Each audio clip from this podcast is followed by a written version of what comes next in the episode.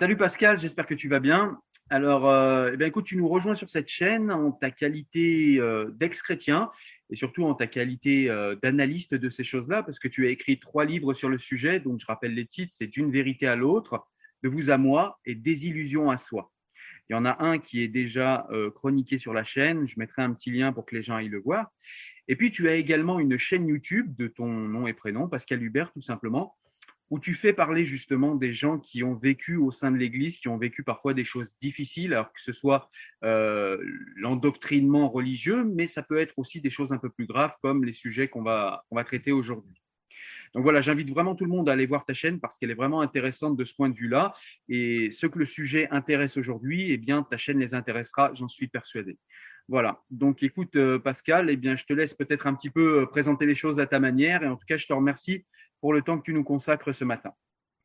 Ben écoute Cyril, euh, d'abord je te remercie vivement pour ton invitation euh, parce qu'effectivement tu l'as tu, tu l'as souligné pour moi il est extrêmement important de je dirais déconstruire les, les dogmes dont je ne m'attaque pas du tout à la spiritualité euh, contrairement à ce qu'on peut parfois dire, ni, ni évidemment aux personnes euh, qui sont croyantes et qui le restent, j'ai envie de dire, envers et contre tout.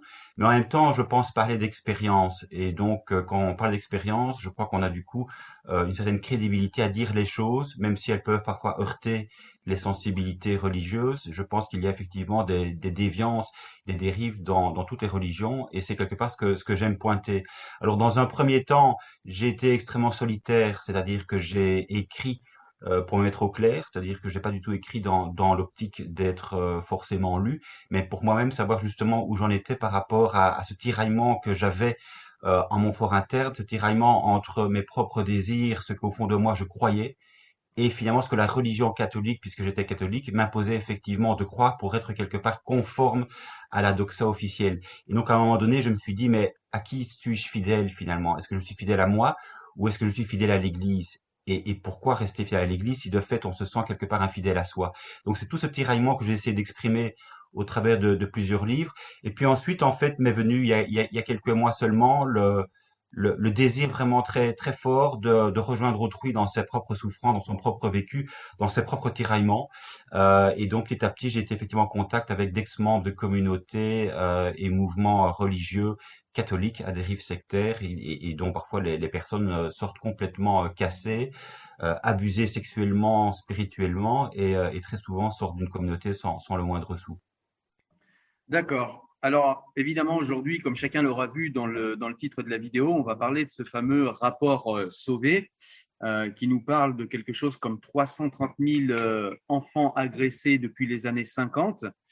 Euh, on sait que l'Église a violemment rejeté ça d'un revers de bras pendant plusieurs décennies.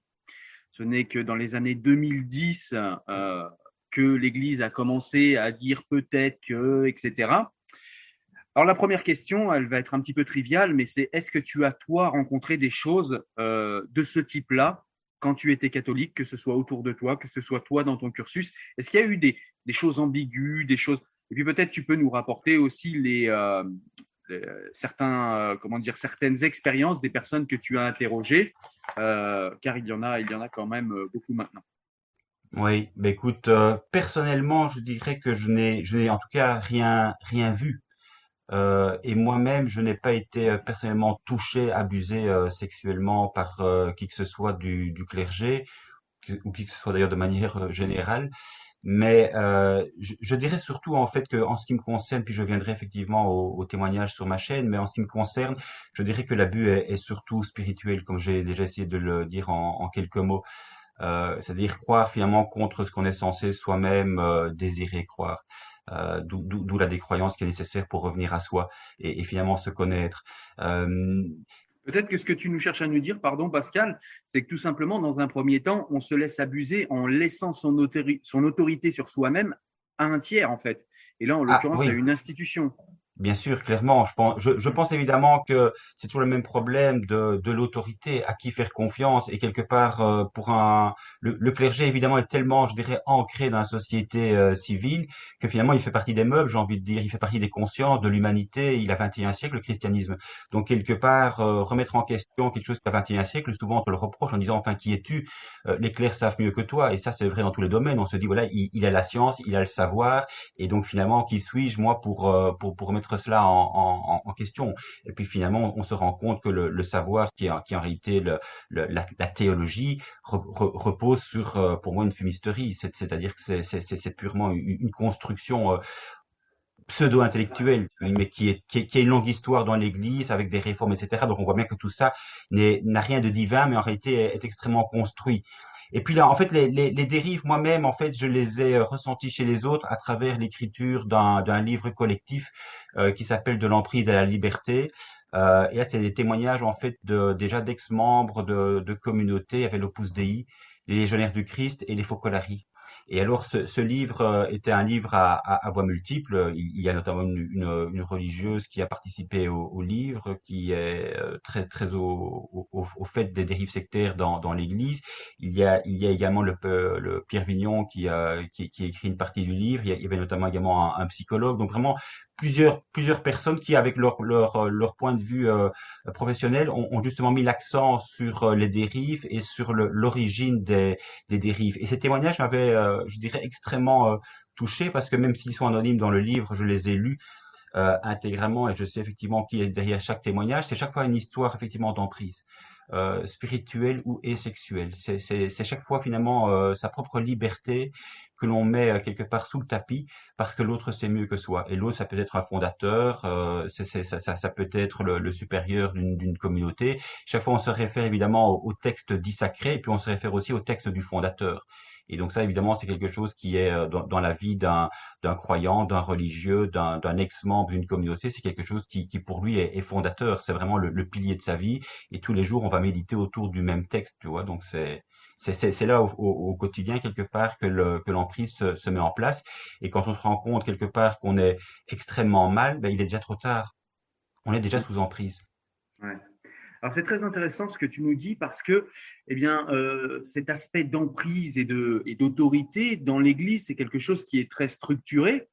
Et, euh, et, du coup, cette structure en fait euh, pyramidale, hein, puisque c'est quand même une structure pyramidale, euh, le catholicisme, eh bien, elle a rejeté d'un revers de bras tous ces problèmes de pédophilie pendant très longtemps. Elle a étouffé pas mal de témoignages elle a, elle a, elle a ouais, d'un revers de bras, elle nous a dit non, non, ça n'existe pas, tout ça ne sont que des faits isolés, etc.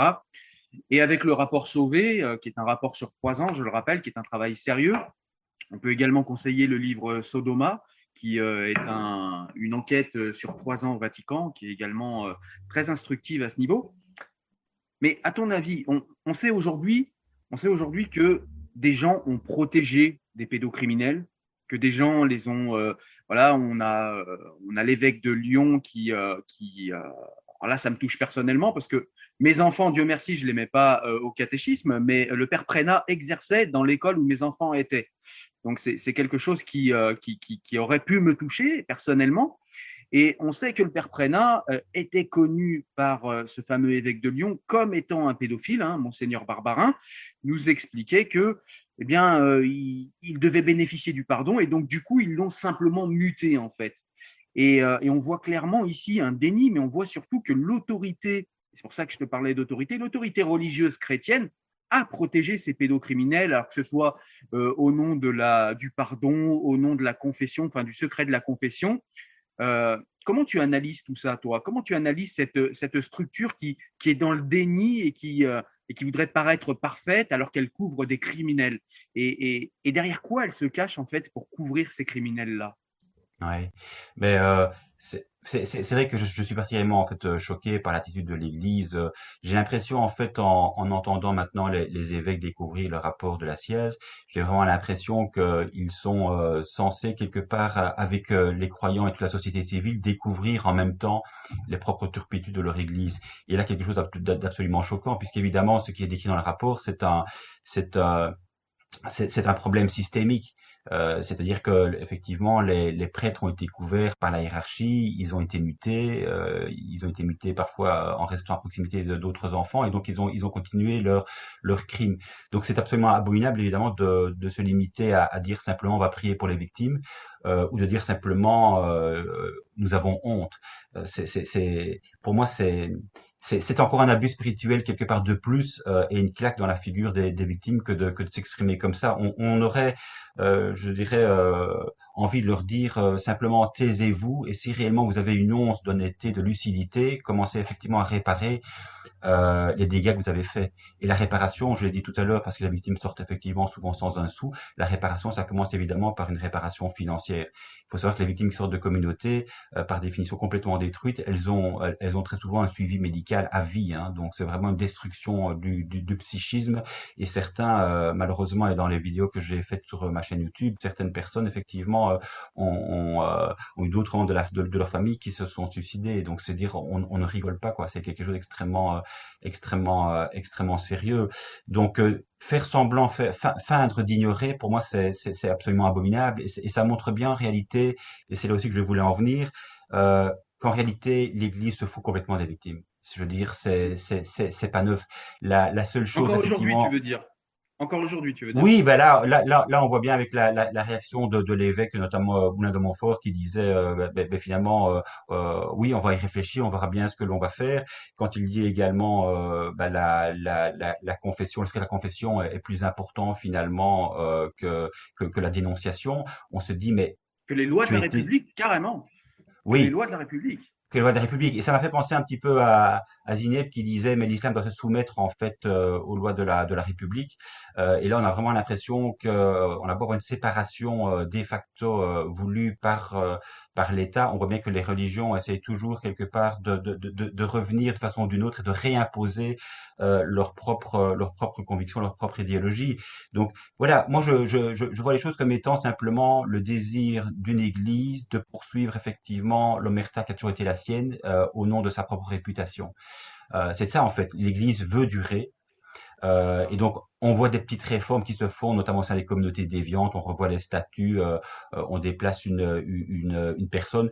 Rarement, on dissout une communauté même, même déviant depuis le départ. On essaie de réformer parce qu'évidemment, il y a des personnes qui, qui restent au sein de, de ce genre de communauté. Qu'est-ce qu'on en fait si on dissout? Il y a Point Cœur qui, qui, qui, est en fait une communauté dans l'Église qui a été, qui a été dissoute, mais euh, il y a d'autres communautés, notamment les légionnaires du Christ, euh, où les crimes du Père Maciel sont, sont connus. C'est un pédophile euh, notoire maintenant, on le sait. Donc, je veux dire, c'est le cas d'école, euh, je dirais par excellence, et les légionnaires du Christ n'ont pas été dissous. Donc, donc, donc, ils, donc, ils continuent avec le même texte du fondateur, avec l'esprit du fondateur. Donc, je, je, ne peux pas croire que ces communautés en réalité puissent être assainies de l'intérieur, alors qu'elles ont été tellement perverties justement de l'intérieur avec finalement l'aval de, de l'Église. C'est pour ça que pour moi, euh, euh, remettre en cause les communautés, c'est bien, mais quelque part, ces communautés sont le fruit de, de, de l'Église. Hein. C'est l'Église qui a enfanté ces communautés. Donc vouloir de nouveau dissocier les communautés perverses, les pervers en leur sein de l'Église elle-même, il, il y a là quelque chose d'extrêmement dangereux. Donc moi, personnellement, je, je, ne crois évidemment pas à la réforme de l'Église. Je pense qu'elle est, elle, est foncièrement euh, irréformable. Et, et, quelque part, le, euh, le président de la commission euh, Sauvé, euh, il est, il est catholique, donc il ne, va, pas aussi loin, mais en même temps, il pointe l'origine des dérives. Et c'est intéressant parce qu'il dit notamment qu'il euh, faudrait revoir la théologie qui est, qui qui est misogyne, qui est masculine et qui est asymétrique, c'est-à-dire que les femmes, effectivement, sont au service et les hommes sont au pouvoir. Donc, en fait, c'est un discours de mal ascendant sur des femmes qui sont censées effectivement se comporter comme la doctrine de l'Église le, veut. Donc là, là, on voit évidemment qu'il y a une, c'est en, complet porte-à-faux par rapport à l'émancipation de la femme dans notre société, par rapport à la modernité. Donc là, il y a quelque chose, j'ai envie de dire, d'irrécupérable parce que si effectivement euh, Sauvé touche là évidemment à la doctrine de l'Église, si, si l'Église accepte de se remettre en cause à ce, ce niveau-là, je dirais a, pour moi, c'est un, un, château de cartes, il y a tout finalement qui s'effondre. Hein. Ouais, on, entend en filigrane dans, ce que tu nous dis que le gros problème, bien, c'est déjà le fait de soumettre, enfin en tout cas de, euh, de, de, transférer son autorité à cette communauté qu'on appelle l'Église, parce que ça donne un incendant et ça donne euh, une autorité à, des tiers sur nous-mêmes. Donc ça, c'est déjà, c'est déjà l'un des problèmes. Et puis, euh, et puis on, voit que c'est quelque chose qui est, euh, qui est vraiment bien ancré dans un patriarcat religieux qu'on connaît bien moi, je voulais te poser une question également, une question que beaucoup se posent. C'est que penses-tu du fait que certains nous disent le rapport Sauvé ne le dit pas. D'ailleurs, j'ai écouté M. Sauvé s'exprimer à la radio. Il disait non, à mon avis, c'est pas le problème, c'est le célibat des prêtres. Est-ce que le célibat des prêtres est quelque chose qui, comment dire, qui, euh, qui, qui, va provoquer en fait cette, cette, euh, cette pédocriminalité dans le fait d'avoir euh, une pulsion sexuelle qui est constamment réprimée euh, pour moi, ça me paraît complètement ubuesque. Euh, voilà, ne pas avoir de rapport sexuel alors que c'est un besoin physiologique, c'est comme c'est comme ne pas manger, ne pas respirer. Enfin, c'est complètement idiot. Ou comme ne pas avoir de contact avec des êtres humains, c'est quelque chose qui qui est constitutif de nos existences et on l'interdit aux prêtres. Est-ce que selon toi, ça a quelque chose à voir avec cette épidémie de pédophilie dans l'Église? Écoute, en tout cas, effectivement, pour moi, le, le célibat, d'abord, évidemment, est absolument contre nature. Et je pense que le livre Sodoma euh, a, bien aussi pointé du doigt le fait que l'Église a beau évidemment euh, se vouloir la reine de la moralité et avoir une doxa extrêmement stricte pour la sexualité, elle a en son sein énormément d'homosexuels. Euh, ça c'est déjà une chose. Et donc plus au monde de la hiérarchie et plus effectivement le, le, le, dire, le taux d'homosexuels euh, est, élevé. Donc il y a là de nouveau un, un discours complètement euh, complètement abscon et, et, et, et j'ai envie de dire assez assez dégoûtant en fait, hein, euh, où, où, on, où, on, voit effectivement un, un, discours qui ne correspond de nouveau pas euh, euh à, à, la, à, la, doxa. Maintenant, euh, euh, je pense que de toute façon la, la sexualité, elle est, elle est effectivement inhérente évidemment à, à l'être humain. le célibat, je pense que il, il est, il, il est de nature à bah, à, à, faire ressortir effectivement certaines pulsions qui sont qui sont absolument ingérables. Alors à partir du moment où on n'est pas censé être homosexuel, mais qu'en même temps on a entre guillemets sous la main euh, des enfants, je pense que là il y a, il, il, il y a de fait un, un, risque certain de, de, de, de, déviance.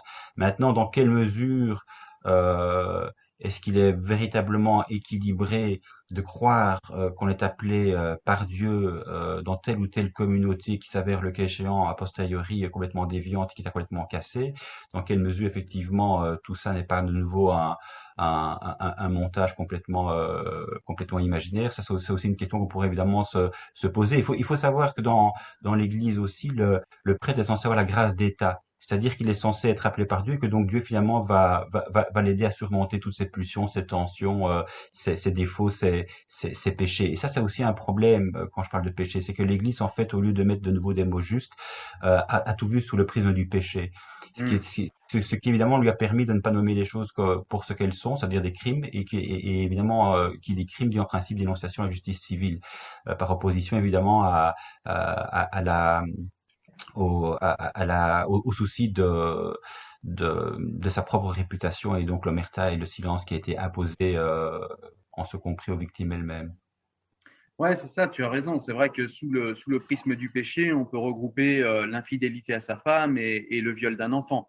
Il euh, n'y a, pas de, y a pas de nuance, en tout cas langagière, dans, euh, dans les propos de l'Église. C'est vrai que c'est. Euh, J'y avais pas pensé, tu as raison, c'est extrêmement interpellant. C'est-à-dire de traiter de la même manière euh, celui qui a trompé sa femme ou celui qui, euh, qui, fait des, euh, voilà, qui fait des bêtises avec sa voisine et puis celui qui, qui va violer un enfant. Il est traité pareil ouais. par l'Église. Ouais. ouais. Mais tu sais, en fait, euh, Cyril, je, voudrais, je voudrais quand même faire brièvement état parce que la question que tu poses est extrêmement importante et elle est extrêmement bien développée euh, dans un livre que j'ai relu à plusieurs reprises parce qu'il est, il, est vraiment extrêmement, euh, extrêmement didactique et il reprend en fait l'ensemble des points de tension euh, qui effectivement existent dans l'Église. C'est d'ailleurs un, un, livre qui a été écrit euh, euh, par deux par deux femmes qui, qui ont elles-mêmes été catholiques et donc qui connaissent très bien en fait la manière dont l'Église fonctionne. Et ce, livre évidemment n'a pas été du tout bien accueilli euh, dans l'Église catholique quand il est sorti en, en 2014. Et c'est seulement maintenant, quelque part, je pense qu'il il, il, a toute sa place et qu'en réalité, ce qui était dénoncé dans, ce livre s'avère euh, absolument euh, réel. Et donc, euh, pour tenir la quatrième couverture, pour donner un peu, un peu une idée, donner l'envie justement à, nos auditeurs de, de le lire, il dit ceci, cette enquête sans concession à travers les textes, l'histoire et les représentations symboliques déconstruit le modèle patriarcal défendu par l'Église profondément intériorisé et encore socialement actif. Les hommes sont au pouvoir, les femmes sont au service, résument avec humour les deux auteurs. Non seulement ce système asymétrique reproduit l'inéquité de la domination du sexe masculin sur le féminin, mais il repose sur de nombreux dénis, dont celui de la sexualité, cause de scandales douloureux au sein même de l'institution. Ce livre appelle à une prise de conscience, tant qu'un système reste infériorisant pour les femmes, il empêche l'égalité et la justice entre les personnes de progresser.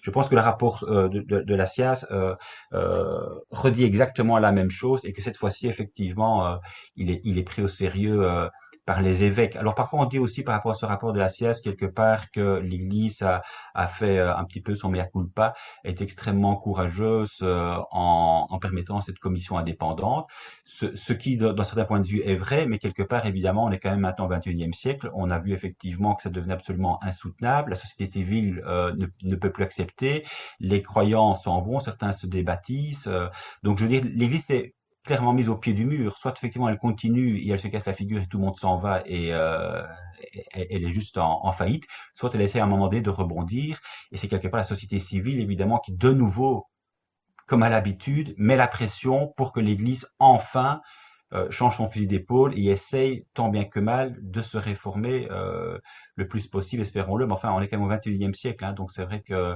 je dirais que les, les dégâts euh, les crimes euh, les dérives, j'ai envie de dire, elles sont inhérentes à l'Église. Hein. Je veux dire, euh, de nouveau, on, on, fait, de les ignorer euh, et, de, les découvrir aujourd'hui, mais c'est mais, pas neuf. Simplement, aujourd'hui, la prise de conscience dans la société est telle que l'Église ne peut plus ne peut plus reculer. Elle n'a plus l'ascendant, elle n'a plus le pouvoir, elle n'a plus l'autorité aujourd'hui. Donc, elle doit elle doit à un moment donné se, plier effectivement aux, normes d'émancipation de la société et, et, nommer ce qui est un crime est un crime.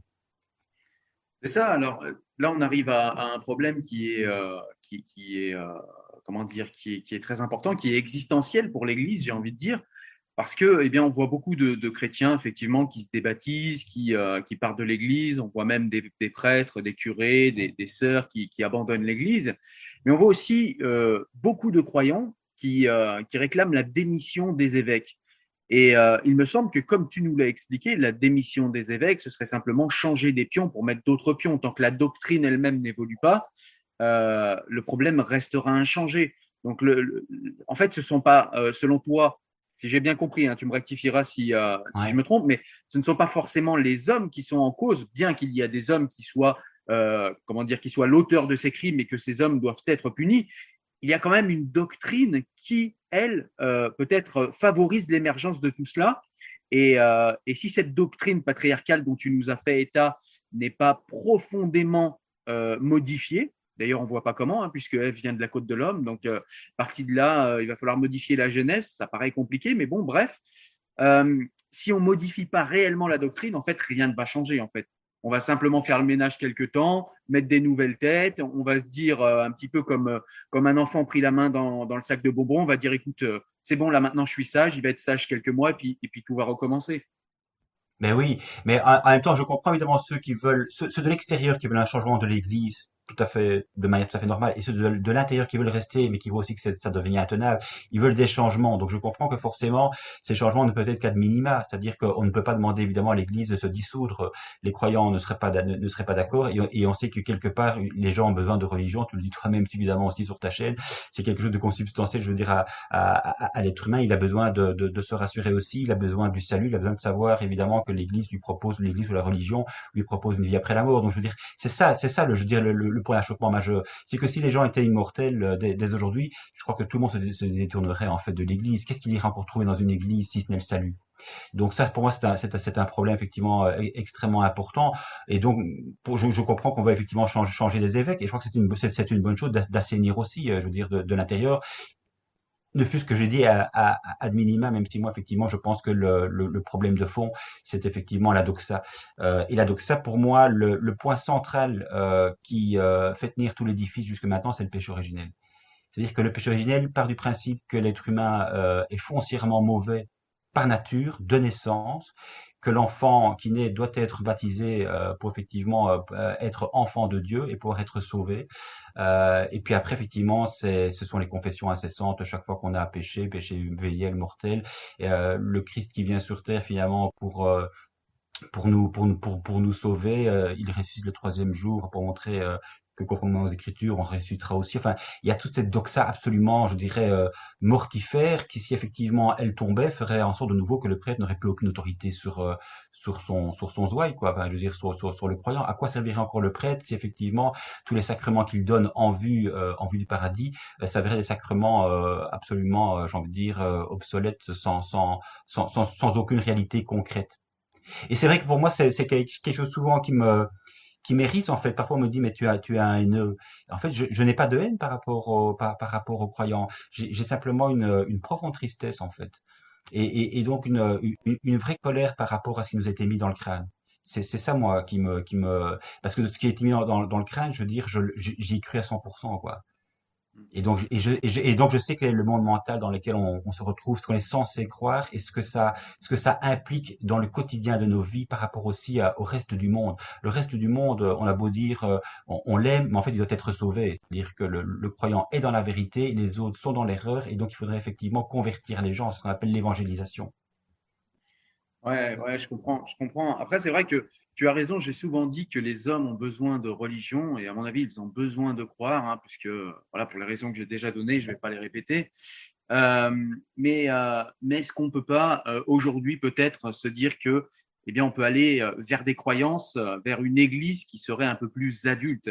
Peut-être s'affranchir de certains textes théologiques qui sont plus tenables aujourd'hui. Parce que si évidemment j'ai toujours dit, et c'est vrai, et je le maintiens, que les hommes ont, à mon sens, besoin de croire, parce que tout le monde n'est pas capable de former sa propre éthique par soi-même, si pour moi un peuple philosophe serait ce qu'il y a de mieux, c'est pour moi pas, pas, possible encore dans l'état actuel de l'avancement de nos civilisations. En revanche, ce qui est possible, c'est de faire évoluer des croyances et de les faire évoluer au mieux quoi Est-ce qu'aujourd'hui un dogme euh, patriarcal qui, comme tu le disais très bien, tu l'expliques très très bien, euh, Pascal, euh, voilà, un, dogme patriarcal qui nous explique que l'homme est le dominant, est le dominateur et est en position de pouvoir et d'autorité tout le temps. Est-ce que c'est encore tenable aujourd'hui? C'est ça, on a l'impression que cet extrême-là aussi répond à l'extrême d'en face euh, on a une gauche progressiste, euh, woke, euh, on nous dit aujourd'hui, qui voudrait s'affranchir de la biologie, qui voudrait s'affranchir de tout. Et on a l'impression que ces deux extrêmes aussi se répondent. C'est-à-dire qu'aujourd'hui, on, a les, on a les woke en face qui vont dire, regardez, euh, tous ces vieux, tous ces vieux couples à l'ancienne, machin, qui, qui refusent les trans, et ben finalement, c'est des pédophiles. Et aussi ce raccourci qui est aussi rapidement fait.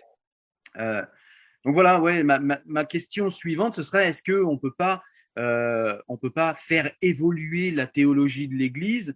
Euh, Peut-être dans l'histoire, est-ce que toi tu as tu as vu ce genre d'évolution? Est-ce que c'est déjà arrivé à l'Église? Alors on sait qu'elle a déjà évolué, hein, tout à chacun, même sans avoir étudié. Mais est-ce que l'Église a évolué dans ses proportions? Est-ce qu'elle est capable en fait de véritablement avoir une interprétation complètement différente de ces textes de base? Est-ce que c'est c'est quelque chose qui est possible pour l'Église de réinterpréter ses piliers? Ah, ben ça, c'est, de bonnes questions, Cyril. Mais c'est évidemment toute la question. Euh, et c'est, évidemment là, évidemment, qu'on voit qu'actuellement, ça, ça, c'est en train de tirailler. Bon, et là, on parle, on, les, on parle de l'Église de France parce qu'évidemment, il y a, il y a eu le rapport euh, en France. Hein. Il, y a, il, y a, évidemment aussi toute l'évolution éventuellement dans les pays d'Afrique et, euh, et, et, et, là où évidemment la, la doxa est encore beaucoup plus prégnante, les gens quelque part beaucoup, beaucoup moins au fait de, de, de ce que la doxa peut avoir de, de mortifère. Donc, il y a ça, il y a ça aussi. Maintenant, quand je t'entendais me poser la question, je me dis honnêtement, pour les, les, les, croyants qui souhaitent effectivement rester dans l'Église, dans une Église plus égalitaire, je dirais quelque part que le salut viendra des femmes. C'est-à-dire que je, je, crois réellement qu'il y a, il y a des, des femmes qui veulent rester dans l'Église, qui veulent effectivement faire des changements dans l'Église, qui veulent, qui veulent le cas être évêque, qui, qui, qui, veulent être prêtes, qui veulent prendre leur part, euh, leur part aussi du coup dans, dans, dans, dans les offices du, du dimanche, dans, dans, dans, le fait de donner les sacrements, la, la confession, etc. Et donc, et donc je pense que, que, que là effectivement c'est une, c'est, c'est une voie d'avenir. C'est-à-dire que l'Église n'a plus le choix de toute façon. Elle va devoir de plus en plus euh, laisser une place à, à la femme à, à, à égalité, c'est-à-dire dans, dans, dans, toutes les dans toutes les sphères de, pouvoir et plus simplement au service euh, là où elle a été reléguée jusque maintenant. Et donc ça, je pense qu'il y, a réellement une, prise de conscience aussi parmi les croyants que ce qui paraissait absolument hérétique euh, à l'époque euh, devient absolument orthodoxe aujourd'hui parce que ce n'est plus tenable d'avoir comme ça une asymétrie alors que la société civile a, évolué et qu'elle a évolué évidemment pour pour le mieux-être des femmes, pour pour pour leur égalité, pour quelque chose qui paraît avec le recul absolument normal, même si ça a paru absolument, absolument euh, impossible à, à penser. Effectivement, je suis d'accord avec toi. C'est vrai que le fait qu'il y ait euh, plus de femmes à l'intérieur de l'Église va pouvoir donner, comme on le voit en islam, une, une réinterprétation euh, théologique plus féminine et peut-être peut-être faire évoluer justement ces piliers dont on parlait. C'est vrai, tu, tu, as raison. Je voudrais revenir un petit moment sur sur le secret de la confession. Tu en as parlé un petit moment où on a cet évêque qui nous a dit que, la confession était au-dessus des lois de la République. Euh, moi, naïvement, je suis français, je pensais vivre en pays laïque et je pensais que les lois de la République s'appliquaient non seulement sur tous, mais s'appliquaient euh, au-dessus de tout. Et on apprend aujourd'hui, pour moi, perso, c'est une découverte. Hein. Pour toi, je, sais que non, mais pour moi, c'est une découverte. C'est-à-dire qu'on a, des, on a des gens qui accueillent des confessions criminelles qui ne vont pas à la police. C'est ce qu'on appelle dans la société civile non-assistance à personne en danger. Ouais. Et on a des gens qui institutionnalisent ça et qui nous expliquent que, en fait, cela ne doit pas euh, changer, cela ne doit pas être modifié. Et en fait, j'ai eu des interrogations, c'est quand on, voilà, suite à cette polémique, beaucoup ont dit oui, mais si on n'a plus le secret de la confession, qu'est-ce qu'il nous reste? Est-ce la question Je veux dire, est-ce la question Je veux dire, est-ce que le, voilà, en fait, la question que je voudrais te, poser, c'est est-ce que l'Église peut se substituer en fait à la société civile et au travail de police tout simplement? Euh, Est-ce qu'à un moment on peut se dire que euh, ce n'est pas au prêtre de, de, de, décider si le pardon est donné ou pas, si, si la personne est absoute ou pas, si, si la personne est pardonnée ou pas, c'est à la société civile, c'est à la justice de faire ce, de faire ce travail. Et par le secret de la confession, par le flou juridique qu'il y a euh, autour du secret de la confession, j'ai l'impression que, eh bien, les prêtres s'arrogent encore un droit qui me paraît, euh, qui me paraît trop important pour eux, c'est-à-dire c'est le droit de, de, de, rendre justice, de rendre mmh. justice dans le temporel alors qu'ils n'ont pas à s'en occuper. Qu'est-ce que tu penses de, de, de cela, toi, Pascal? D'abord, je, je, je, pense que ces personnes-là sont complètement hors sol. De nouveau, se dire qu'elles n'ont pas, elles, elles, ne, sont pas en phase avec euh, avec l'humain euh, et, ce que l'humain peut avoir de, de, de fragile quand effectivement il est complètement détruit par euh, par un. Et, le secret de la confession, en fait, euh, il n'est pas au-dessus des lois civiles. Euh, il, il, euh, il, il, est, il doit être exactement en phase avec ce que la société civile nous propose par rapport au secret professionnel.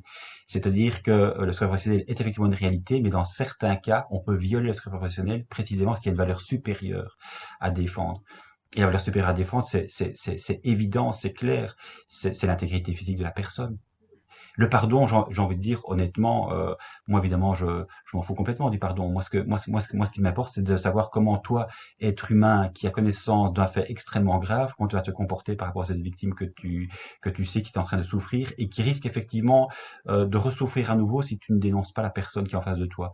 Euh, voilà. Et si la personne ne, ne, ne vient ne, vient plus se confesser, qu'est-ce que ça va changer? Je veux dire, Une personne qui est qui, qui est pédophile, on sait très bien que c'est pas, pas, pas c'est pas parce qu'elle a l'absolution que subitement dans, dans, dans dans son fort interne, euh, sa substance même, je dirais, de, de, de pédophile va, va subitement euh, être modifiée de nouveau par la grâce de Dieu. Je crois qu'il y, y, y, y, a ça aussi en fait dans l'Église trop longtemps, c'est que de nouveau, euh, c'est là évidemment qu'on voit la, je, je, je, dirais le, la vacuité de, de, de, ce qui est en train de se passer. On a, on a l'impression que quelque part il y a un acte magique qui a été posé par le prêtre tous tes péchés sont pardonnés et, maintenant en fait euh, tu, as reçu à nouveau la, virginité, la grâce, la grâce de te conformer à la volonté de Dieu et donc tu ne vas plus pécher. C'est absurde, c'est absurde de dire. Et là, évidemment, de nouveau, ça montre bien que l'Église n'est pas en face simplement avec la psychologie.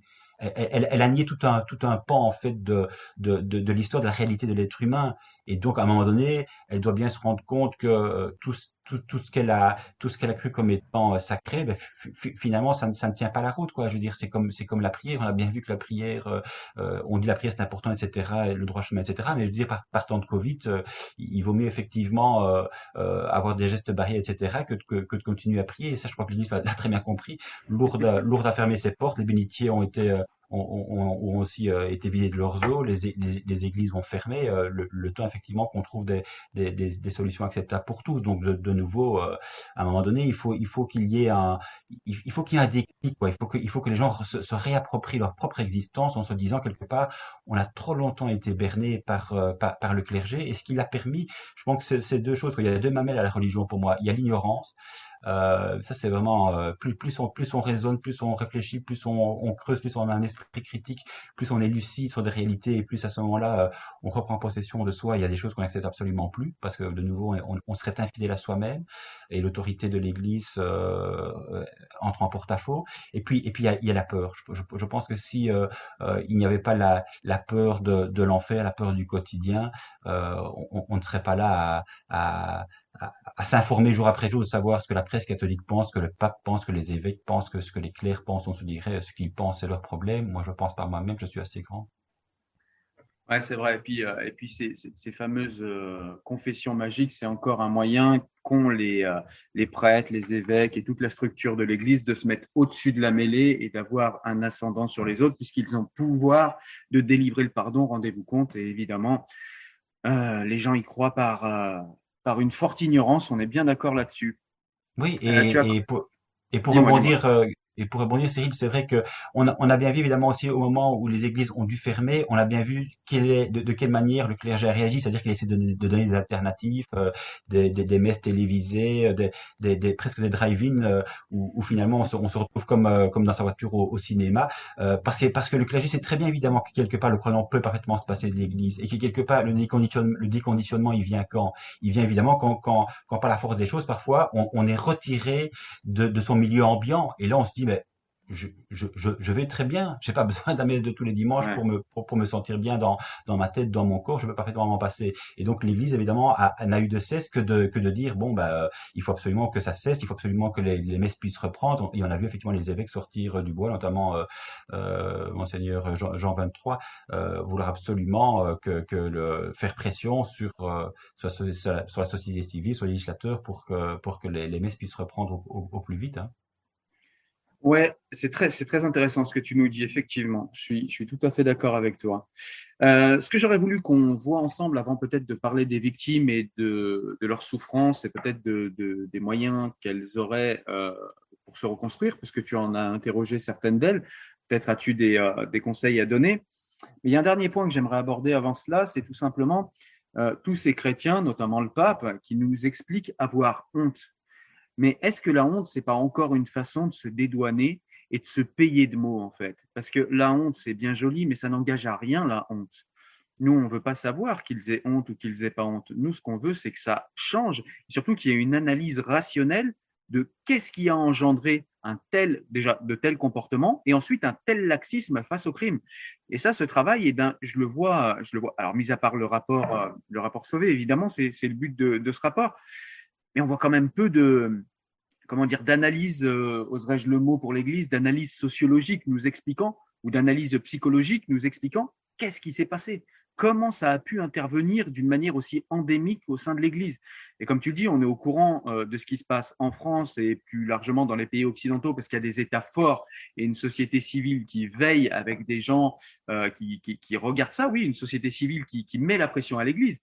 Mais partout dans le monde où l'Église est présente, où il n'y a pas d'État ou peu d'État, où l'État est très faible, euh, on imagine que ça doit être quelque chose d'énorme au niveau de la pédophilie.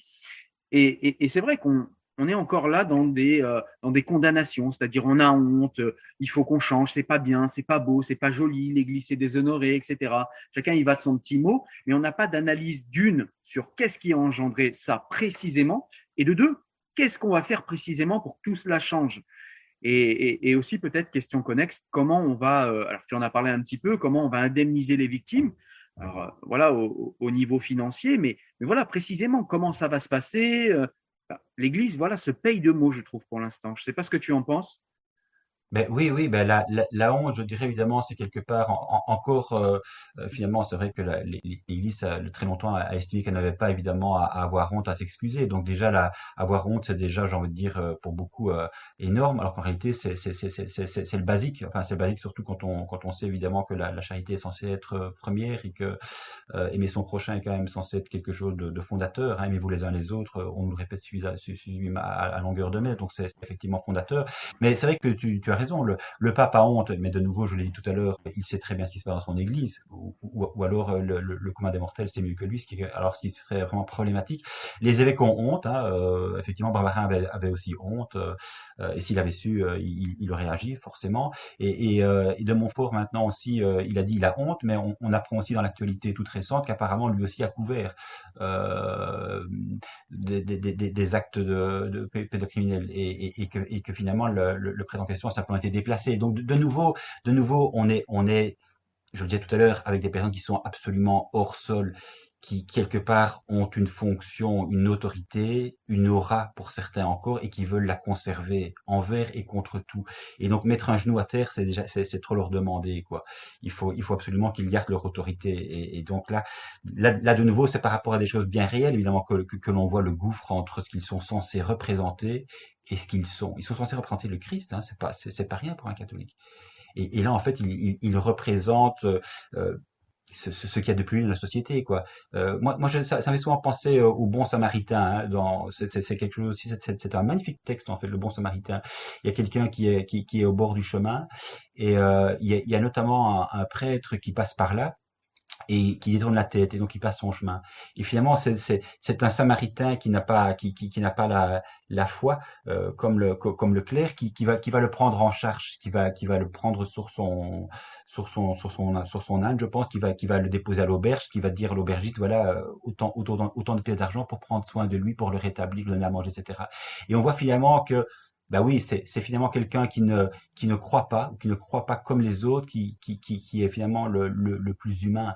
Et, et ici, par rapport à l'Église, j'ai vraiment le, le sentiment que c'est vraiment ça qui se, qui, qui se passe. quoi. Mais le, le gros problème pour moi, et ça c'est un point aussi que je voulais souligner, parce que beaucoup de personnes restent dans l'Église, en réalité parce qu'ils continuent malgré tout à penser qu'elle peut se réformer, parce que pour eux, c'est indéniable, et ça c'est, j'ai envie de dire, euh, pour le coup irréformable, c'est l'Église du Christ. Mmh. C'est-à-dire que tant que l'on a la conviction que cette Église, elle a été voulue par le Christ, quitter l'Église, c'est trahir le Christ. Et donc là, de nouveau, c'est une, c'est, pour moi évidemment, c'est, c'est une doxa qui elle-même a été mise en place par l'Église. Donc l'Église évidemment est patriarcale, elle a mis en place une doctrine, et dans sa doctrine évidemment, il y a ce point fondateur qui est non seulement le péché originel, mais qui est le fait que cette Église-là a été voulue par le Christ. Et que donc, même si effectivement l'Église est infidèle, le Christ reste fidèle envers et contre tout à cette Église-là. Il continue à marcher avec l'Église, il continue à vouloir la sauver.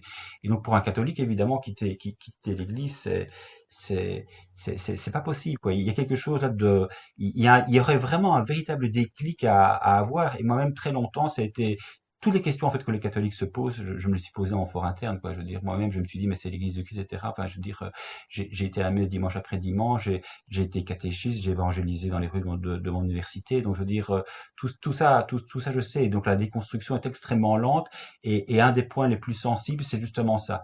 Euh, parce que finalement, ça, ça revient à dire tout ce que tu as cru dans ta vie, tout ce qui a été fondateur pour toi jour après jour, tu en train de dire que tout était faux tu es en train de, de, de, de déconstruire tout et de, et de finalement mettre tout ça à la poubelle. Et alors, la plupart, évidemment, te diront, mais Pascal, euh, ou, ou d'autres personnes qui font le même chemin que moi, diront, mais Pascal, tu, tu jettes le bébé avec l'eau du bain. Ça, c'est un, un, grand classique aussi, c'est-à-dire que euh, il y a du bon et toi, en fait, tu, tu, tu, rejettes tout, donc tu trahis effectivement ta, ta, ta, ta vocation de, de baptiser, finalement.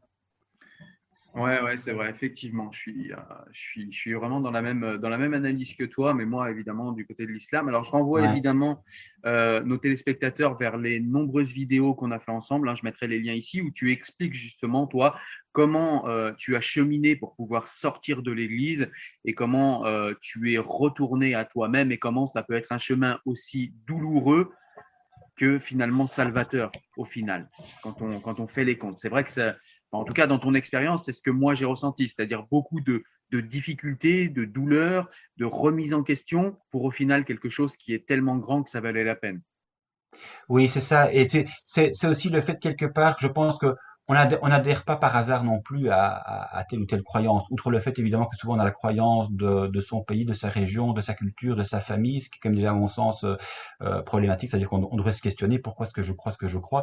Euh, est-ce que, est-ce que, est que ça me vient de Dieu ou bien est-ce que simplement effectivement à mon insu ça m'a été enseigné euh, tout enfant et donc du coup j'ai grandi là-dedans et ça me paraît tellement tellement du coup évident, naturel.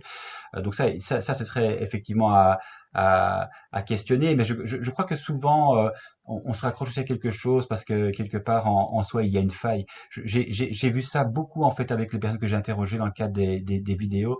Euh, souvent il y a un grand désir de, de perfection. C'est souvent à l'adolescence que les gens euh, sont happés par telle ou telle communauté euh, ou quelqu'un de, de, de, savant qui est autorité dit mais je crois que tu es appelé, tu as vraiment un grand désir de Dieu, etc. En fait il n'y a pas forcément un grand désir de Dieu. Je crois qu'il y, a un grand désir de bien faire comme comme tout à l'heure tout adolescent qui a, qui a tout à découvrir, mais qui en même temps est, extrêmement instable affectivement. Et pour peu que la famille soit dysfonctionnelle, on se dit, ben, je vais pouvoir me rattraper et vivre quelque chose d'incroyable dans, dans, dans, dans, la religion. C'est une sorte de rédemption aussi pour certains, la religion.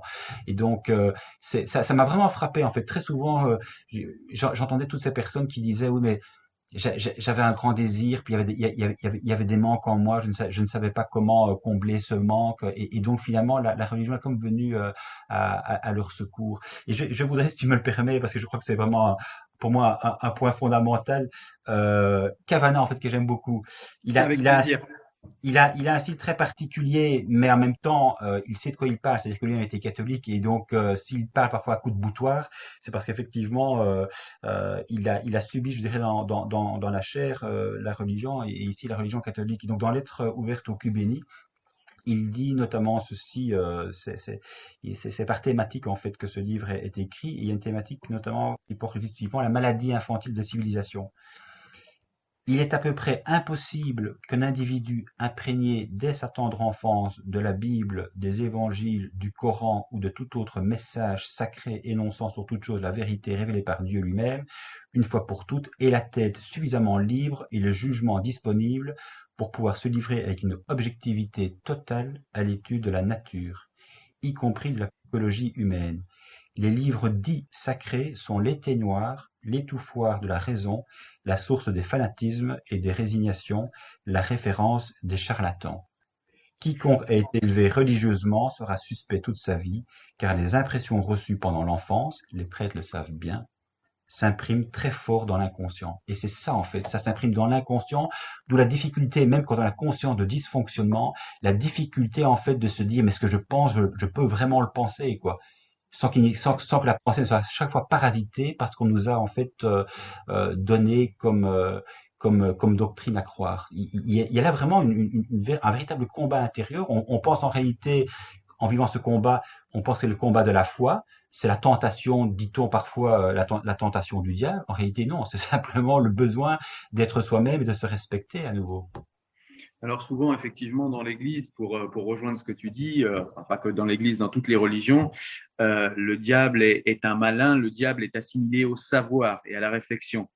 Et à cela, eh ben, le conseil que je peux modestement donner, c'est peut-être d'imposer à tout cela le doute cartésien et de lire des cartes, et ça va permettre peut-être de remettre en question au moins une fois dans sa vie tout ce qu'on a accepté et ingéré euh, sans se poser de questions, tout simplement parce qu'on n'avait pas l'âge pour le faire et pas les moyens cognitifs et intellectuels pour le faire. Mmh. J'aimerais qu'on passe, si tu le veux bien maintenant, Pascal, euh, à une autre partie de la vidéo, c'est la partie souffrance des, des, des personnes, parce que c'est quand même euh, des personnes qui ont été agressées, parce que c'est quand même, c'est quand même le cœur de l'affaire. Et, et, et peut-être, si on a le temps, parler aussi un petit peu de réparation. Euh, parmi les témoignages que tu as recueillis, qu'est-ce que tu peux nous dire de, de, de, de ce que les, euh, des crimes qui ont été perpétrés sur ces, euh, sur ces croyants, de ce que ça a fait à leur vie, de ce que ça a fait à leur aide, de ce que ça a fait à leur chair, à leur psyché. Voilà, comment, comment vivent ces gens, comment ils vivent ce traumatisme en fait? Alors là, c'est compliqué de parler à leur place. C'est un peu brut, hein, je suis désolé, mais. Oui, non, non, non, mais, mais c'est parce que c'est une question évidemment euh, absolument, euh, absolument essentielle. Euh, ce, qui me frappe évidemment, c'est qu'il y a des personnes qui ont mis 20, 30, 40, 50 ans en fait avant de pouvoir euh, s'exprimer. Et parfois certains en fait ne s'étaient jamais exprimés avant et, et fait, je dirais, le, plaisir et la confiance de, s'ouvrir de leurs propres souffrances. Ce qui, ce qui moi me, touche évidemment euh, énormément parce que je sais que la parole euh, elle est parfois extrêmement dure à dure à prendre parce que la société, parce que l'Église ne reconnaît pas, parce que les communautés ne reconnaissent pas, et, la plupart euh, euh, des, ex-membres quittent leur communauté vraiment par la porte de derrière. C'est-à-dire qu'en fait, on dit oui, tel frère, tel sœur est parti, elle, elle, est simplement transférée dans une autre communauté ailleurs. Donc, donc, vois, il y, a véritablement une chape de plomb qui, qui s'installe sur la victime, qui doit avoir le courage de briser cette chape de plomb et elle est ostracisée, c'est-à-dire que par rapport au reste de la communauté, elle n'existe plus. Donc on ne va pas dire à, la, au reste de la communauté que tel, tel frère ou telle sœur est parti parce qu'en fait euh, c'était devenu impossible et, qu'il était en grande souffrance. Là, aussi, on, va cacher la, vérité. Ce qui fait que ce qui ne fait évidemment que, que, que rajouter à, à, la détresse de, de, de la personne. Et je, et je, pense que plus évidemment, de nouveau, on, on y a cru et plus il est dur de, de décroire et que c'est une réelle souffrance psychique aussi, indépendamment de, des abus sexuels que telle ou telle personne euh, a pu euh, a pu subir dans, dans sa communauté ou dans, dans, dans son mouvement euh, euh d'église. Donc c'est c'est interminable et c'est vrai que je, je, me rends bien compte et souvent les gens me le disent, ils me disent bon là j'ai l'air d'avoir repris pied, euh, finalement ça s'est bien passé avec toi l'échange, mais euh, c'est pas parce que je souris dans la vidéo que je suis en, en pleine forme au quotidien, quoi. Donc ce, sont des réelles souffrances qui, qui, qui subsistent. Euh, souvent les, les, personnes sont restent extrêmement dépressives, extrêmement fragiles, avec des réminiscences qui, peut, qui peuvent surgir en fonction de telle ou telle parole, tel ou tel événement euh, auquel elles seront à nouveau confrontées. Donc euh, c'est des blessures à vie, hein, souvent. Je veux dire, c'est pas des choses dont on guérit comme ça euh, d'une cuillère à peau. Et, et, et, pour certains, je pense que le, la, la, tentation du suicide reste aussi une, euh, une réalité. D'où le fait que je suis euh, profondément choqué quand, quand j'entends simplement de ce que, ce, que, tu disais tout à l'heure que que les clercs ont honte on s'en fout de leur honte. Quoi. Je veux dire, ce, ce, ce qui est important, c'est qu'elles qu'elles se rendent compte des dégâts qu'elles ont commis euh, pas forcément directement, mais en laissant ce système perdurer, puisqu'on parle bien effectivement d'un système euh, euh, mortifère et, et, et d'un mécanisme systémique. Euh. Il y a d'autres documentaires qui l'ont déjà dit avant, hein, donc il a fallu vraiment y aller pas à pas, et chaque fois c'était c'était mais non, mais ça société civile, mais non c'est un athée, mais non c'est un incroyant, il complote contre l'Église, etc avant que l'Église n'accepte d'ouvrir ses archives, n'accepte effectivement de dire les choses telles qu'elles sont, il a fallu un temps considérable, quoi. Et c'est, pas pour rien, du coup, que les victimes ont, ont aussi mis un temps considérable avant d'oser prendre la parole. Oui, c'est vrai qu'on dit souvent que pour euh, pour qu'une personne s'autorise à parler, il faut que la société euh, soit dans la capacité d'écoute. Très souvent, on a des sociétés qui sont dans l'incapacité de cette écoute. Et, tu as raison, dans une micro-société où tout le monde est religieux, eh bien, j'imagine que la, capacité d'écoute est encore plus faible. Donc, ça fait des gens qui vont se terrer dans, le silence. Et c'est personnellement ce que j'aime beaucoup dans ta chaîne, c'est que tu, conjures ce silence. C'est-à-dire que tu autorises à la parole et à la parole publique. Et, et, je me doute, même si je peux pas l'imaginer, mais je, je, me doute par empathie du courage qu'il faut à ces gens pour prendre la parole en public. Ouais. Et, et, et, le fait que tu sois là pour les, pour les y aider, bah c'est quelque chose que je trouve vraiment euh, pour moi, c'est quelque chose qui est vraiment vital. Quoi. On a besoin de ça. Il faut libérer la parole parce que, eh bien, par la parole, on arrive à, imposer des réalités, à montrer des souffrances et, et, à, et, à, montrer aux yeux de la société ce qu'elle veut considérer comme tabou et à montrer à l'Église euh, ce qu'elle veut, comme tu le disais tout à l'heure, garder sous une chape de plomb et, et, et, mettre sous le tapis. Voilà. Donc ça, c'est quelque chose qui est, euh, qui, qui, qui, vraiment, je trouve, est, est, un travail euh, très important et très intéressant que tu fais sur ta chaîne. Ouais, Ce que j'aurais mais... voulu savoir aussi, pardon, vas-y. Non, je t'en prie, mais c'est vrai que la, la, la parole est, est, fondatrice évidemment pour, pour tout être humain et les personnes qui témoignent témoignent, je pense, essentiellement pour deux raisons.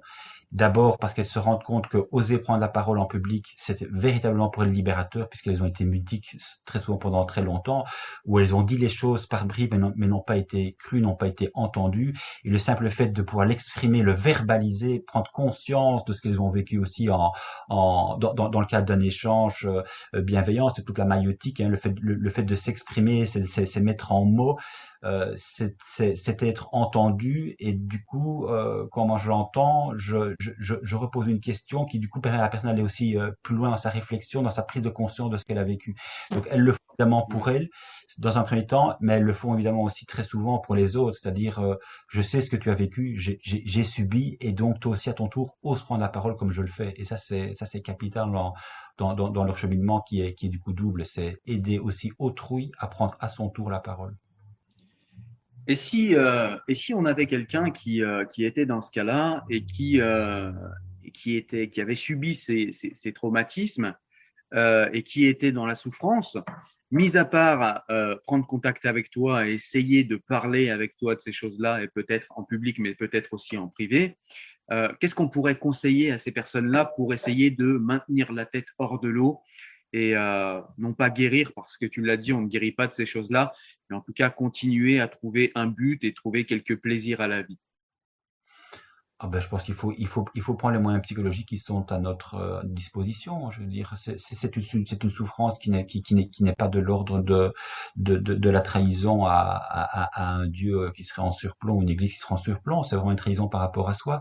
C'est un, un vrai trauma et, et comme tous les traumas, euh, ça se soigne effectivement, je dirais, sur un sur un plan psychologique. D'abord une une réelle prise de conscience que ce qu'on a vécu, on n'aurait pas dû le vivre, que c'est que, que c'est réellement notre histoire et que pour autant le, le passé euh, avec ce qu'il est peut être dépassé. C'est-à-dire qu'on peut, on peut effectivement se faire aider par des personnes, par des personnes compétentes, hein, que ce soit des, des, psychiatres ou des psychologues. Je pense qu'il faut. Euh, là, il y a peut-être aussi un, un, un, passage à faire, c'est de reconnaître qu'effectivement par soi-même on ne peut pas s'en sortir, euh, que la prière euh, ne va pas non plus nous aider à nous en sortir, euh, que la confession non plus, mais que de fait on, on, va faire comme n'importe quel être humain qui est en souffrance, on va, on va prendre contact avec d'autres êtres humains qui pour le coup eux ont, ont la compétence euh, nécessaire pour prendre en charge euh, notre souffrance. Je pense qu'on est nombreux et parmi ceux que j'ai entendus, ils sont aussi nombreux à, à avoir eu besoin d'un d'un appui, d'un suivi euh, psychologique, d'où l'importance justement de la prise en charge financière de ce suivi parce que ça coûte de l'argent. Effectivement, c'est vrai. Et dernier point que je voudrais aborder avec toi, Pascal, si tu, si tu le permets, c'est le point, j'en ai vu autour de moi, alors je pense que tu as peut-être, tu nous diras, mais je pense que tu as peut-être vu ce genre de cas aussi. J'ai vu de nombreux enfants qui ont été euh, violés. Alors, je l'ai vu dans des rapports, mais pour le coup, il y en a un également dans ma ville, j'en parlais. C'est d'ailleurs la personne qui a lancé l'alerte sur le père Prénat, qui nous expliquait que eh bien, ses parents ont couvert le prêtre. C'est-à-dire que ses parents n'ont pas voulu dénoncer. Et quid de ses parents? Quid de ses parents? Parce que, à mon avis, les victimes, si vous avez des parents qui disent non, mais il a juste un peu péché, il a, voilà, on va, on va lui pardonner, etc. Puis toi, l'enfant, tu as peut-être un peu cherché aussi qu'est-ce que tu as été faire sur ses genoux, qu'on a euh, une structure euh, aussi puissante que l'Église qui nous dit non, non, mais ces faits n'existent pas. On se terre dans le silence, c'est une chose, mais on se terre, à mon avis, j'imagine, dans la honte. Alors déjà, je pense qu'il faudrait dépasser cette honte et surtout rejeter la honte sur, euh, sur les, les, les, véritables personnes qui doivent avoir honte et qui, qui commencent timidement à nous le signifier, comme c'est le cas du, pape, comme on le disait tout à l'heure. Mais euh, comment est-ce possible euh, au XXIe siècle d'être endoctriné à ce point qu'on laisse son enfant se faire violer et qu'on ne le dénonce pas et qu'on qu'on explique à l'enfant que, bon, dans le meilleur des cas, avec des parents aimants, c'est pas très grave, tu vas t'en remettre et puis on va pardonner au prêtre et puis Dieu se chargera de tout ça. Et dans le pire des cas, c'est ta faute, mon enfant, qu'est-ce que tu as été faire sur les genoux du prêtre? Je, je, vraiment, j'ai du mal à comprendre cela. Je sais pas si. Alors, je sais qu'on en a déjà parlé, c'est tout l'aveuglement des croyances, etc. Mais comment ça peut aller jusque-là? C'est vraiment quelque chose que, que j'ai du mal à comprendre. Ouais. Ben, le, je dirais que l'enfant, évidemment, il est pieds et poings liés. Euh, à, à ses parents, hein. c'est-à-dire que si, d'office euh, il sait, il devine, après avoir essayé de parler, de dire les choses, il devine qu'il ne sera pas entendu, pas cru, euh, et qu'en réalité effectivement c'est l'abuseur qui va être couvert et pas et pas l'abusé, l'enfant il, il n'aura pas la force évidemment euh, forcément d'aller euh, d'aller au-delà de, de, de, ce que les parents ont, ont, mis en place comme euh, chape de plomb. Les parents parfois eux-mêmes évidemment sont, sont catholiques, sont extrêmement aussi soucieux euh, de ne pas porter atteinte à la réputation de l'Église, et donc il participe de cette façon à l'omerta que l'Église elle-même a instauré. Mais l'Église est aussi responsable évidemment de l'attitude des parents, c'est-à-dire que c'est l'Église elle-même qui exige des parents euh, le silence d'une certaine façon. Euh, c'est l'Église elle-même qui, qui, qui, impose euh, l'omerta. Et dans les personnes que j'ai effectivement interrogées, il y a des personnes qui ont été euh, de fait euh, abusées par, par des proches. Euh, certains avaient dans leur euh, dans leur famille euh, des prêtres, notamment un, oncle, et, et, et, le prêtre effectivement était invité aux fêtes de famille. Il prenait l'enfant sur ses genoux et il mettait sa main sous la jupe. et cette dame en, en particulier me disait c'est pas possible quelque part que mes parents que personne n'ait rien vu Donc effectivement, en fait, euh, tout ça s'instaure aussi, je dirais, de manière très vicieuse, très très imperceptible. Hein. Et donc, euh, c'est un peu, j'ai envie de dire, comme une grenouille euh, qui serait dans dans, dans l'eau. La température de l'eau monte petit à petit. la grenouille, en fait, n'a pas la présence d'esprit de se dire qu'à un moment donné, il va falloir quitter le quitter, quitter le l'eau parce que sinon, elle va effectivement mourir complètement ébouillantée, quoi. Donc, il y a cet ordre-là, c'est-à-dire que le on, se laisse finalement à, à son propre insu, on, se laisse avoir et finalement on ne voit plus euh, l'intolérable euh, de, de, de, devant soi, c'est trop tard. La prise de conscience, c'est quelque chose de, difficile souvent et remettre en question de nouveau l'autorité, un membre de la famille, euh, un prêtre, quand, on est soi-même catholique, on, voit bien toute la, difficulté que, ça génère et, ça participe effectivement à, à l'omerta que l'on connaît et qui est seulement en train de se fissurer maintenant, je le répète, après 21 siècles. Quoi. Il n'y a rien de neuf sous le soleil, j'ai envie de dire, dans l'Église. Et comment, comment analyses-tu, toi, le fait, de, enfin, le, fait que certains nous disent que, euh, effectivement, euh, l'Église doit se réformer, mais en fin de compte, ce qui se passe dans l'Église au niveau euh, pédophilie, c'est tout simplement le reflet de ce qui se passe dans la, dans la population, ni plus ni moins. Alors, on y a répondu déjà en partie en disant que dans la société civile, déjà, euh, on n'a pas des gens qui couvrent par l'omerta, on n'a pas des gens qui couvrent des criminels par le secret de la confession, on n'a pas des gens qui donnent l'absolution. Donc, ça, c'est déjà des différences qui sont, euh, qui sont notables. Au-delà du fait que quand on est dans l'Église, on est censé être dans une structure divine, donc par définition, elle ne doit pas ressembler à la population, elle doit être au-dessus. Donc on voit que ce n'est pas le cas, elle n'est pas au-dessus. Mais, euh, mais on nous dit, certains chrétiens encore, un petit peu dans le déni, que ce soit des chrétiens de culture ou des chrétiens de, euh, comment dire, de religion, de foi, euh, dans cette guéguerre qu'il y a un petit peu une guéguerre théologico-civilisationnelle entre l'islam et, la chrétienté, ils nous disent non, non, mais ça suffit, arrêtez de taper sur l'Église. Ce qui se passe dans l'Église, c'est ce qui se passe de toute façon dans toute la société civile. Et, finalement, ni plus ni moins. Et c'est une manière encore un petit peu plus malhonnête de dire circuler, il n'y a rien à voir. Euh, comment, comment tu analyses ces, ces, comparaisons, toi, euh, Pascal? Bah écoute, Cyril, euh, je dirais, c'est pas le problème. Le problème, c'est que vous êtes posé en exemple pour le reste de l'humanité et que donc on peut effectivement légitimement s'attendre à ce que vous soyez à la hauteur des exigences que vous portez sur le reste de la société. C'est un simple bon sens, une, une, une morale de, de bonne loi. Euh, on ne touche pas l'intégrité physique d'un enfant. Euh, d'ailleurs, Jésus dit laissez, laissez venir à moi les petits enfants. C'est-à-dire que ressemblez-leur ressemblez-leur, ça veut dire euh, soyez comme eux, innocents, euh, purs, ouverts, et, pas évidemment, euh, si jamais vous avez commis un, crime à leur égard, surtout taisez-vous en mon nom. Donc là, là, là, je pense, et il y a beaucoup de victimes qui sont justement, ça rajoute une couche, je dirais, à leur souffrance, c'est le fait que c'était, elles, étaient là au nom, au nom de Dieu et que l'Église effectivement prêche au nom de Dieu, au, nom d'une loi divine. Et, ça pour évidemment le, le scandale, la difficulté de faire la part des choses est, encore beaucoup plus compliquée. D'où le fait, à mon sens, ça c'est mon point de vue, que, malgré les crimes commis, beaucoup continuent encore à rester dans l'Église, tellement cette Église effectivement est, prégnante euh, au niveau de l'inconscient. Euh, je, je l'ai dit tout à l'heure. Donc L'Église, c'est une chose. Là, il s'agit effectivement d'éradiquer la, pédocriminalité au sein de l'Église. Le pape aime, bien, bien dire cela, même s'il a honte. Il a, il a quand même dit à un moment donné tolérance zéro. Bon, tolérance zéro, c'est autre chose que des mots de nouveau. C'est vraiment tolérance zéro et ça passe effectivement par des, par, des actes. Que ça existe également dans la société, c'est un, c'est un autre débat c'est un autre problème, c'est une autre réalité, et l'un n'exclut pas l'autre. Il faut effectivement faire en sorte que la, que, la soit éradiquée dans tous les milieux, que ce soit le sport, la culture, l'enseignement, dans les familles, bien sûr, dans les familles, bien sûr, mais ce sont, ce, sont, ce sont tous des tabous qui doivent à un moment donné sauter et, il faut effectivement résoudre le problème à bras le corps. Et dire simplement ça existe ailleurs, donc, euh, laissez-nous tranquilles, c'est juste une, une abomination de plus. C'est juste montrer une fois encore qu'on n'a absolument rien compris au problème et qu'on n'est pas prêt finalement à, à assainir le problème qui existe au sein de sa propre famille, c'est-à-dire sa propre église. D'accord. Et effectivement, euh, de toute façon, euh, ceux qui disent que voilà, il y en a encore qui cherchent, tu le complot dont tu parlais tout à l'heure, il y en a qui cherchent à détruire l'Église, etc., etc. Alors aujourd'hui, ce sont plus les démons, ce seraient les musulmans, ce seraient euh, les laïcs, ce seraient les athées, ce seraient les francs-maçons. Bref, il y a toujours des ennemis de l'Église. Oui. mais le propre, enfin, le premier ennemi de l'Église, il me semble, dans cette affaire, c'est l'Église elle-même. Si elle n'avait pas couvert des crimes, eh bien l'Église n'aurait pas l'aura criminelle, en tout cas c'est comme ça que moi je le ressens, n'aurait pas l'aura criminelle qu'elle a aujourd'hui. En tout cas, Pascal, je te remercie d'avoir répondu à toutes ces questions qui étaient, euh, qui étaient difficiles. En tout cas, pour moi, j'ai trouvé que c'était difficile à aborder. Tu y as répondu avec beaucoup de, beaucoup de sagesse, beaucoup de calme, comme à ton habitude, et, j'aime beaucoup ça, avec beaucoup de pertinence également.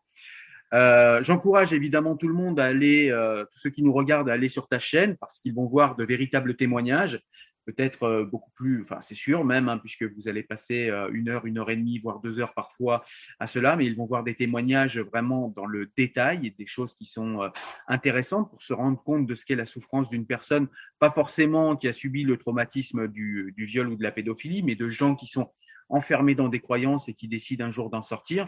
Donc ça, c'est hyper intéressant.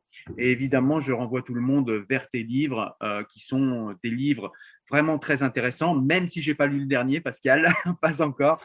Mais en tout cas, moi, j'ai beaucoup aimé Des illusions à soi, parce que je trouve que rien que le titre, en fait, résume tout le livre. C'est-à-dire que voilà, on est dans l'illusion dans une illusion réconfortante des religions et on revient vers ce qui compte, c'est-à-dire la fidélité à soi et à soi-même et on déconstruit toutes nos illusions pour arriver à soi-même. Et ça, je trouve que c'est euh, c'est le comment dire, c'est le mouvement que tout le monde devrait faire au moins une fois dans sa vie. Et, euh, et, j'ai trouvé ce livre hyper courageux. Et, euh, encore une fois, merci pour tout ça, Pascal. Mais écoute, Cyril, un, grand merci de, m'avoir offert cette opportunité parce que je pense que c'était important de donner la parole pour qu'effectivement elle puisse rejoindre les, victimes et que les victimes puissent se relever euh, à travers ce, type de témoignage parce que c'est vraiment important. Elles, sont vraiment centrales dans ma démarche. Donc un grand merci à toi. Merci pour tout. À bientôt, Pascal. À bientôt. Au revoir. Au revoir.